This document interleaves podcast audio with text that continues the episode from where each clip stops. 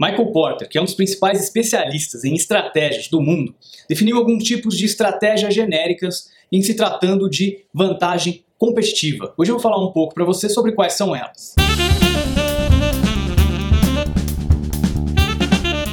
Basicamente, o que ele fez foi criar um quadrante.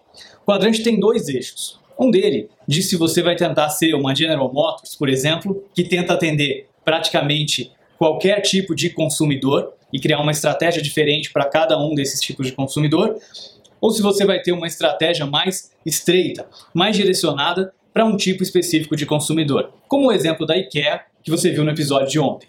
E o outro eixo diz respeito a custo, se você vai focar mais em ser líder de custo ou se você vai focar mais em diferenciar o seu produto. E ele dá um exemplo muito bacana de um sabonete da P&G chamado Ivory. Eu não lembro se nós já tivemos esse sabonete aqui no Brasil, mas ele conta que naquela época se tinha muito sabonete daquele tipo mais bruto, né? Que era um sabonete mais escuro.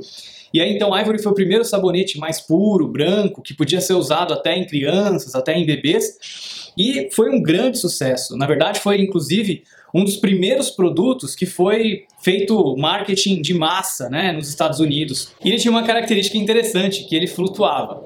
Bom, o produto fez muito sucesso, ele se posicionava como um produto um pouco mais caro que os demais produtos do mercado, e ele estava então dominando o mercado. Até que surgiram alguns outros concorrentes, como por exemplo o Dove, que daí já era um sabonete que como diferencial era perfumado e tinham outros sabonetes que como diferencial eles tinham alguns tipos de creme que faziam bem para a pele também. Quer dizer, surgiram outros produtos que ameaçaram aquele diferencial que até então era só do Ivory e ainda acrescentaram outros diferenciais que o Ivory não apresentava, que o Ivory não tinha. E o interessante é que estrategicamente o que a P&G fez foi, em vez de tentar buscar esses diferenciais também, de repente para competir com essas novas marcas que estavam surgindo, como ele já tinha um brand equity muito grande, como já era muito conhecido, as pessoas já gostavam, já tinha muitos clientes fidelizados, ele passou a ser um líder de custo, começou a ter também os menores preços do mercado e com essa estratégia conseguiu continuar assim por muito tempo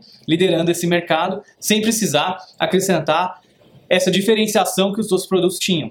É claro que a P&G acabou criando outras marcas para poder competir com essas outras ah, nesse tipo de característica. Mas muito interessante a estratégia da Ivory de mudar do quadrante de ser um produto diferenciado para então ser um produto que era líder de custo e com isso conseguiu ter muito sucesso por muitos e muitos anos no mercado americano. E é assim que diferentes marcas podem competir no mesmo mercado utilizando estratégias um pouco diferentes umas das outras e buscando nichos diferentes do mercado. Então, mais um exemplo interessante para você estudar e para você repensar também qual é a estratégia da sua organização.